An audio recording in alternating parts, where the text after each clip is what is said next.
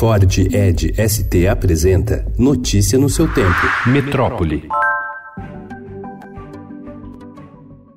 A Secretaria Municipal de Saúde confirmou a primeira morte por sarampo na cidade de São Paulo em 22 anos. Em todo o estado, há 2.457 registros confirmados da doença e mais de 10 mil casos em investigação. A vítima é um homem de 42 anos que não tinha registro de vacinação e apresentava vulnerabilidade para infecções. A atual campanha de vacinação da Prefeitura vai até sábado. Ela foi iniciada em junho e é voltada para a população entre 15 e 29 9 anos. Crianças entre seis meses e um ano também estão sendo vacinadas.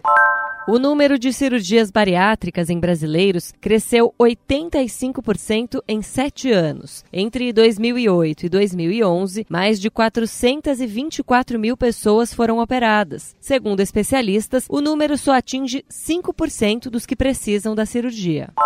Em meio ao aumento de queimadas na região amazônica, empresas importadoras de couro brasileiro pediram esclarecimentos adicionais sobre a origem do produto, segundo o presidente executivo do Centro das Indústrias de Curtumes do Brasil, José Fernando Belo. Os questionamentos ocorrem em meio à repercussão internacional das queimadas na Amazônia e da possível associação dos incêndios com a atividade pecuária na região. O número de focos de incêndio no Brasil entre 1 de janeiro e 24 de agosto era o maior dos últimos sete anos.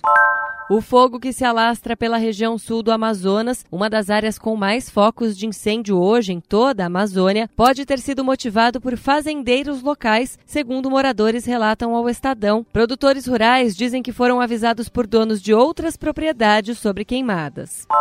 Consumido por um incêndio há um ano, o Museu Nacional passa por um processo de restauro e deve ter algumas salas reabertas ao público em 2022, com uma exposição sobre o bicentenário da independência e deve estar completamente pronto em 2025. A previsão é do diretor da instituição, Alexander Kellner.